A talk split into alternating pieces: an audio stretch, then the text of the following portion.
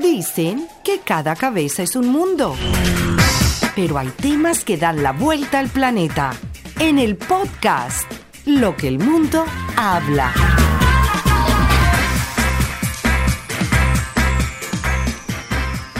Amigos de lo que el mundo habla, ¿qué tal todos? Bienvenidos sean a este nuevo episodio, esta nueva edición donde nos hemos juntado en diferentes usos horarios desde Los Ángeles, desde Miami y desde Suffolk. Ya estamos listos para llevarles, entre otras cosas, una mm, particular manera de ver la diversión en casa. Sí, diversión en casa, pero esta vez con estas consolas y estos videojuegos que sencillamente están eh, generando en las redes sociales porque todo el mundo está hablando de la nueva consola Sony, porque todo el mundo está comentando del deseo de querer tenerla, pero quieren saber cómo va a funcionar y cómo se va a ver, y de esta tecnología que es tan cambiante. Es un tema muy reciente que hemos querido tocar y tenemos la intención de poderlo llevar con nuestros compañeros desde Miami, en toda la mitad de nuestra conexión geográfica el señor Alejandro Rodríguez. Bienvenido Alejandro, ¿cómo estás? ¡Let's go! Gracias José y bienvenidos a esta nueva edición del podcast y Gustavo Páez desde Los Ángeles que vuelve a estar con nosotros. Y bueno, sí, estábamos hablando antes de grabar este episodio que bueno, que a veces era medio complicado el, coordinar nuestros usos horarios eh, debido a, nuestras, eh, a nuestro día a día pero sin embargo felices de volver a unirnos en una sola voz y bueno, en este episodio que es el número 10 que llevamos de esta segunda temporada para hablar de algo tan interesante y tan tecnológico como son estos videojuegos y estas videoconsolas que ya le dabas como un intro a este capítulo. Pero de aquí y sin más preámbulos, Gustavo, ¿cómo estás? Amigos de lo que el mundo habla, muy buenos días, buenas tardes, buenas noches, ¿cómo están? Hoy no estoy en Los Ángeles, hoy estoy en la capital de California. Me encuentro en la ciudad de Sacramento, cumpliendo compromisos de trabajo y por supuesto ya reintegrándome a lo que es lo que el mundo habla. Gracias a Jessica Fox por esa suplencia que me hizo y tan buen programa que he disfrutado y tan polémico programa, el cual fue muy, muy interesante lastimosamente pues no, tuve, no pude estar. Bueno, sí, como hablaba José Luis, como hablaba Alejandro, ya eh, incorporado y listo para hablar de un tema que a veces suena, ajá, hoy me decía una persona, ok, al fin en la encuesta, ¿quién ganó? En realidad la encuesta quedó muy pareja, pero decidimos eh, hablar eh, justamente de la guerra de las consolas de videojuegos. Y me decía, ¿de qué van a hablar? En realidad es difícil para nosotros hablar porque, por lo menos, empiezo yo. Particularmente, a mí en mi época de estudiante, me remonto al liceo de aplicación y mm. saludo a todos mis amigos del liceo de aplicación. A mí me decían Atarito. La consola, Atarito, sí, Ataro. La, la, consola que había salido en esa oportunidad eh, era el, el Atari, el 2600 creo que era, no recuerdo. Eso era la maravilla. Y yo pues me la pasaba con eso. Tuve la oportunidad justamente de venir a Los Ángeles y me traje una consola Atari y era de los privilegiados de tener esa consola Atari en mi casa. De verdad que la, tuve muchísimos juegos, intercambiaba juegos y siempre me ha llamado la atención los videojuegos. Posterior a esto nació o salió otra consola que era la C, el Sega, después salió el Game Box, creo que era el nombre de él, y fueron avanzando progresivamente cuando salió justamente el, Nintendo, que comenzó a competir con Sega, eh, salieron computadoras que te eran dedicadas solamente para la parte de juego, y en fin, fue evolucionando muchísimo. Luego llegó la gente de PlayStation a revolucionar el mercado. PlayStation con su plataforma eh, PlayStation 1 comenzó a, innovar sobre todo con la parte de las gráficas. Paralelo a esto, eh, la gente de, salió el Xbox también, que comenzó a, competir con la parte del, del PlayStation. Salieron juegos como el Wii, que es inalámbrico completamente, que pertenece a la misma familia de lo que es el Xbox. Y así sucesivamente se fueron dando las diferentes versiones de los juegos. Y hasta este momento que estamos llegando a la versión número 5 del PlayStation y estamos llegando a una versión mejorada de lo que es el Xbox de la serie X, José. Bueno, eh, llama la atención, es que esta es una industria impresionante. Solamente pensar en la cantidad de periodistas y gamers eh, especializados que escriben en sus redes sociales para dar una opinión con respecto a un juego, con el respecto del desempeño de la consola, y por supuesto con la tendencia de lo que la gente guste y quiere ahora con eh, la posibilidad de jugar online y ya la necesidad de no tenerlos eh, como nuestros CDs, tenerlos en nuestra colección, sino que ya lo podemos jugar online.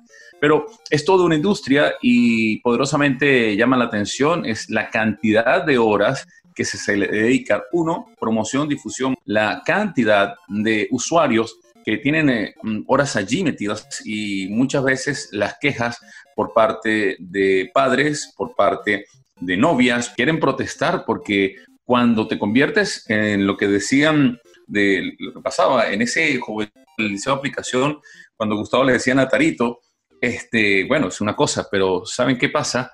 Cuando hay una persona con todas nuestras obligaciones y responsabilidades y nos quedamos dedicándole diariamente por lo menos cuatro horas a un juego. ¿No es así, Alejandro? Sí, contando mi experiencia personal, eh, yo tuve solo el Sega. Disfruté el Atari a través de los primos, pero sí el, que fue personal fue el Sega. Disfruté mucho esa, esos jueguitos de, el llamado Sonic, que por cierto, hace poco hubo una película, dedicada a este videojuego. Eh, ese es el que más le exprimió. Obviamente yo fui después más, eh, por decirlo, jugador de juegos de computadora, el famoso Doom, el famoso, bueno, hasta los juegos de, la FIFA que salía por computadora y que bueno, que hoy en día sigue siendo la mayor adicción. A mí lo que me impresiona de todos estos juegos de hoy en día es, en este caso específico de los, de, los deportes, en el caso de FIFA, de la NBA, de, todos estos deportes que siguen a diario, es obviamente cómo los hacen tan reales prácticamente. En estos días vi un video de la diferencia del FIFA 2002 al FIFA 2020, que es una cosa inigualable. O sea, es algo, y, en esta eh, pandemia que todavía nos sigue afectando, cómo los jugadores actuales jugaban estos videojuegos, por decir el Kun Agüero, y hacían hasta los mismos gestos del jugador actual. Entonces eso, esa, esa realidad virtual, por llamarlo así, cada vez, cada vez tan perfecta y que te hacen sentir que estás en el, en el campo de juego, ¿no, Otavo? Sí, lo que pasa es que los videojuegos se han ido justamente a tratar de, de, mejorar poco a poco, ¿no? Yo recuerdo en mi época el fútbol del Atari eran unos palitos que se movían, una imagen muy rústica que inclusive yo aprendí a hacer en, en computadora, mientras que la competencia que X no recuerdo cuál era porque no me interesaba, era del Atari, este, tenía, bueno, figuras ya más animadas, con mejor color. Igual sucede ahora, Alejandro, la tecnología eh, nos está permitiendo a nosotros hacer muchas cosas y justamente yo quiero leer un poquito eh, lo, que, lo que dicen de, de las dos plataformas. Ojo, eh, yo tengo y le di a mi hijo la Xbox, por supuesto, no la más reciente, pero sí tiene una Xbox y ahora vamos a hablar del PlayStation 5, que va a tener una CPU de 2,8 núcleos a una velocidad de 3.5 GHz. Se podrán imaginar eso, o sea, 8 mm. núcleos, 1 y 8 en un, en un juego, ¿no? Aparte de eso, va a tener 825 gigabytes de memoria interna, o sea, RAM. El RAM. En términos de computadora, que eso va a hacer que los audios carguen, pero a la velocidad del rayo. Entonces, adicional a eso, van a tener una versión que, lo que van a hacer es que se vean las imágenes mucho más reales, porque van a hacer el contraste automático de lo que son las sombras con la iluminación y les va a dar algo completamente diferente. Y adicional a eso, el diseño que tiene esa plataforma, eh, el, PlayStation 5, que es una cosa, la combinación de colores le da profundidad, los controles los llaman, son controles futurísticos mejorados no los he visto. Mire, no sé manejar los controles de la consola que, tengo ahora. Se podrán imaginar cómo ser con esos controles futurísticos. José. Bueno, con respecto al diseño de esa PlayStation, eh, eh, ahora es eh, colocado de una manera vertical, no horizontal, no es algo que se disimule en los muebles y ahora el diseño para todos aquellos que tienen su consolita todo acomodadito, donde está, no sé, la consola de, la señal de televisión satelital y donde estén los otros aparatos. Ahora con este equipo, del, o vertical como un CPU, con un diseño muy futurístico y muy bonito, ¿para qué? Bueno, nos hace pensar que las cosas van a cambiar. Ahora, todas las características que Gustavo Páez estaba dando con respecto a esta video, mm, a esta consola de videojuego, me hace pensar eh, y, me remoto a mi bachillerato. Eh, yo pues también tuve, y a Dios gracias que solamente fue en, esa época, aunque hoy me arrepiento, tenía que haber sido adicto al inglés para no estar soportando a la hora de aprender el nuevo idioma. Tenía que yo decir, qué estúpido, ¿qué hacía yo jugando? Perdón, ¿qué hacía yo jugando en un videojuego cuando podía estar eh, aprendiendo este idioma nuevo en mi vida? Pero bueno, esa es, esa es materia para otro, para otro podcast. Lo que sí quería decir era que yo iba a un centro comercial muy característico este, que quedaba eh, allá en San Cristóbal y el local era inmenso y había, eh, no sé, no sé, no sé si lo recuerdan ustedes, unas siete o... Siete no, unas 12 o 14 máquinas diferentes con pantallas de televisión y todo para poder jugar. ¿Te recuerdan? Los cybers, los cybercafé. O... No, no, Alejandro Rodríguez. No, me fui muy adelante, me fui muy adelante. Muy adelante, porque los cybers cuando tú estabas estudiando en el colegio, sí. clase, por cierto. Eh, porque este muchachito le di clase donde alquilaban películas, donde alquilaban películas, ¿sí? No, no, no, no, antes de eso, antes de eso. A ver, ustedes recuerdan... Yo no había nacido cuando eso. No, no, no, no se había nacido. o sea, el, el, viejo aquí soy yo, ¿qué pasa? Bueno, a ver, eh, para recordarles, lo que pasa es que quiero hacer este podcast lo más universal posible. Recuerden lo que había en el Centro Comercial Pinar y también donde estaba el centro, en el Centro Sanvil, que era eh, en el sótano ah, claro, ah, ya, ya, ya, ya. Las arcades, las arcadas que llaman aquí, las arcades que llaman, donde hay máquinas grandes, que hago las señas que estuvieran viendo, sí, sí, este, como si grandes, este, eh, donde hay máquinas grandes de diferentes juegos. Ok, perfecto. sí, yo, yo, yo gasté mucho dinero en eso. Yo también, yo gasté mucho dinero, sobre todo cuando fútbol y, los de combate, y había una con armas eh, de guerra que uno, que uno aplicaba y uno disparaba. Bueno, yo tengo ese recuerdo, yo fui muy adicto a ese, a, ese sitio y más de una vez me llevé un regaño de mis padres por estar allí y no estar estudiando. Este, pero, pero, cuando veo a mi hijo jugando eh, en, su, en su niñez, cuando tenía la Xbox, este, y yo me sentí, claro, yo era, imagínense, era como, como aquel que, que, que, alguna vez tuvo un problema con la bebida y ve a la gente bebiendo, ¿no? Entonces yo lo veía y me quedaba con él viendo cómo jugaba con su, con su buena pantalla y todo.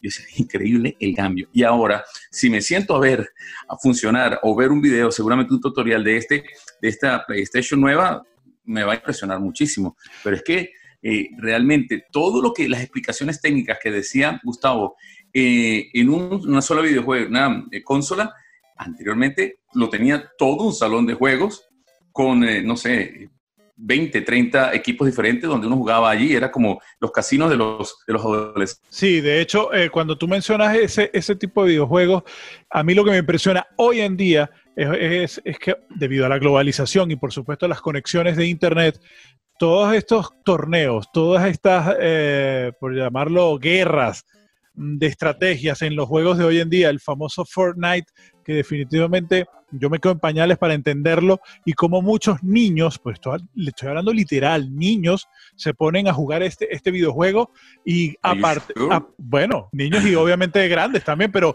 sobre todo me llama la atención eso, que los niños ya tienen esa capacidad de resolver las estrategias, también de gastar cierta cantidad de dinero, porque también gastan dinero. Eh, yo he visto cómo gastan y gastan eh, dólares en estos videojuegos y yo digo, wow, o sea, ¿en, dónde quedé yo, no? Uno nada más gastaba energía, tiempo y bueno, y sacas una que otras moneditas, pero no en tu casa, sino ibas a estos arcades que tú mencionabas. Sí, fíjate algo, y vamos a hablar un poquito, ya que hablamos de la PlayStation, ya veo que José Ali es PlayStationero, ¿no? Que le va para el PlayStation, ¿no? Él va recto ahí. No, eh, la, no, la, Xbox también. La Xbox, ojo, voy, la Xbox a finales de este año va a lanzar el nuevo diseño que es tipo torre. Este tipo torre pues va a, innovar un poco porque no va a, va, a parecer más una lámpara, ¿no? Va a contar con el DirectX Ray Tracing, que es lo que tienen computadores que hacen que, se vean las cosas eh, eh, muy parecido a la realidad y ya viene con una conexión HDMI 2.0, es decir, una conexión donde el audio y el sonido va a ser mucho más digital. El control inalámbrico va a, pagar, va a cambiar un poquito y bueno, el control pues va a ser muy parecido al de la serie One.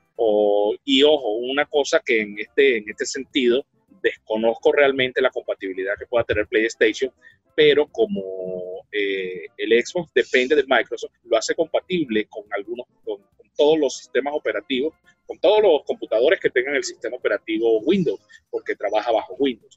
Y si podemos comparar, fíjense, las dos tienen el procesador de 8 núcleos. La del Xbox va a ser un poquito más rápida, es de 3.8 GHz, comparada con la de la PlayStation, que es un 3.6%. Las tarjetas gráficas más o menos manejan la misma calidad. Sin embargo, la del Xbox como que se aguantaron para sacarle un poquito mejorado, ¿no? Es de 12 teraflops, mientras que la del PlayStation es de 10.3 teraflops. Ambos tienen en memoria RAM 16 GB, avanzado un almacenamiento de 825, como dije el PlayStation, y un tera va a tener el Xbox. La resolución de ambos son 8K, señores. Mi televisor es 4K. el mío también, a eso iba. O sea, 8K, vale. van, a tener un soporte de, de, VR. Ojo, Xbox no lo tiene confirmado todavía. Los dos van a tener sus nubes para guardar los juegos. Eh, la compatibilidad de los juegos, en este sentido, solo el PlayStation 5 va a aceptar los juegos del PlayStation 4, mientras que los del Xbox van a aceptar los del Xbox One, los del 360 y los juegos del Xbox eh, adicional. Juegos de lanzamiento. Eh, Godfall fue el del PlayStation y el Halo Infinite eh, va a ser el, de, el del Xbox que va a salir para el Día de Acción de Gracia de este año aquí en los Estados Unidos. Sí, es que, a ver, nosotros entre comparar una marca con otra y un punto de tecnología con otro, eh, caeríamos con lo mismo de la fotografía cuando hablamos de, Nikon y, Canon. Eh, eh, estamos hablando de que entre el Xbox y el PlayStation y bla, bla, bla, y después de todo ese resumen en alemán que ha dado este, Gustavo Adolfo, creo que mm, tenemos que tomar pues, en cuenta ese, la industria que mueve las características tecnológicas, por supuesto. A mí me, me llamaba la atención del Xbox que te podías conectar tú a Netflix o te podías conectar tú a, Internet como tal y te daba esa característica maravillosa, el hecho de que la tecnología te conectaba con las otras cosas eh, y equipos de la, de la casa. Entonces, si ustedes quieren, pues sencillamente les voy a dar una eh, recomendación muy particular.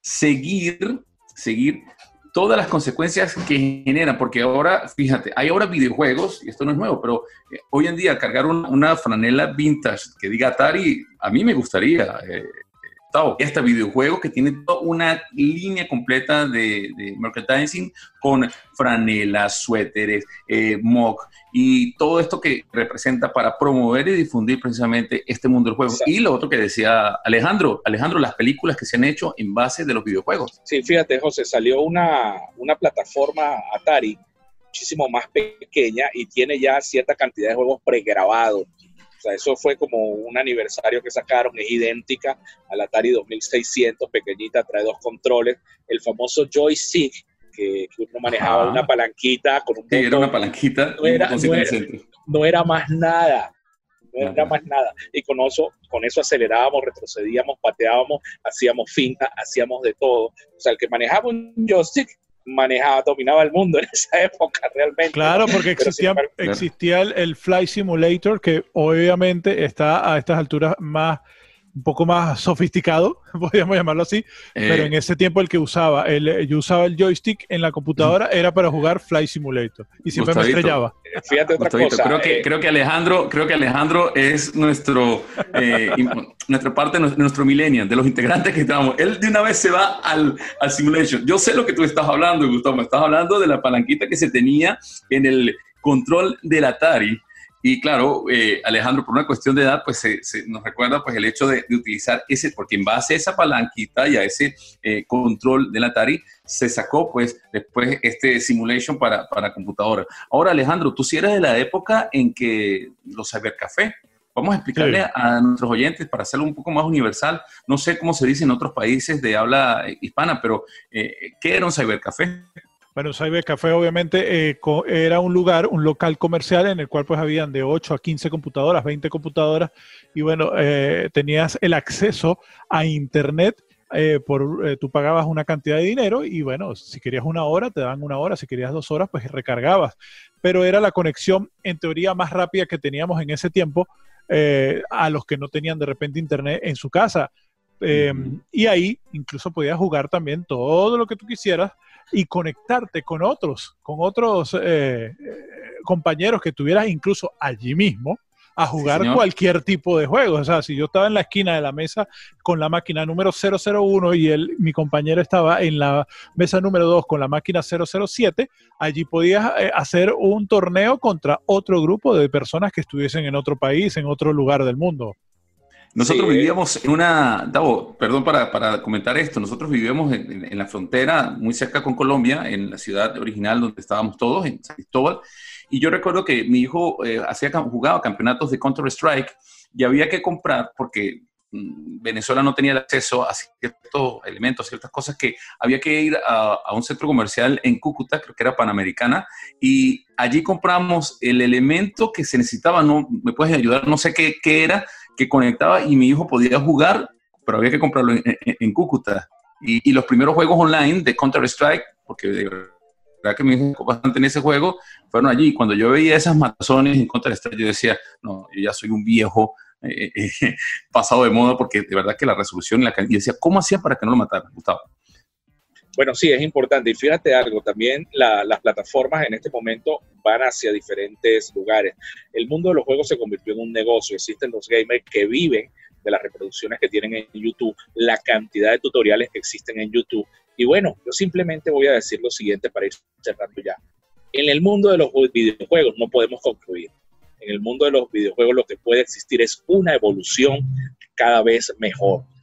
Va a haber una pugna entre una y otra y puede aparecer una tercera compañía también. En este caso es Sony y también en la parte de Microsoft. Pero fíjense las evoluciones, cada dos, tres años están cambiando, están variando. Entonces, concluir cuál es mejor es difícil. Hay quienes defienden una plataforma, hay quienes defienden otra plataforma. Simplemente yo lo que puedo decir es que en el mundo de los videojuegos no va a existir conclusión, solamente vamos a estar evolucionando cada vez más desde Sacramento, California, la capital del estado. Me mudé un poquito más al norte por unos cuantos días. Se despide Gustavo Páez, siempre pendientes de lo que el mundo habla.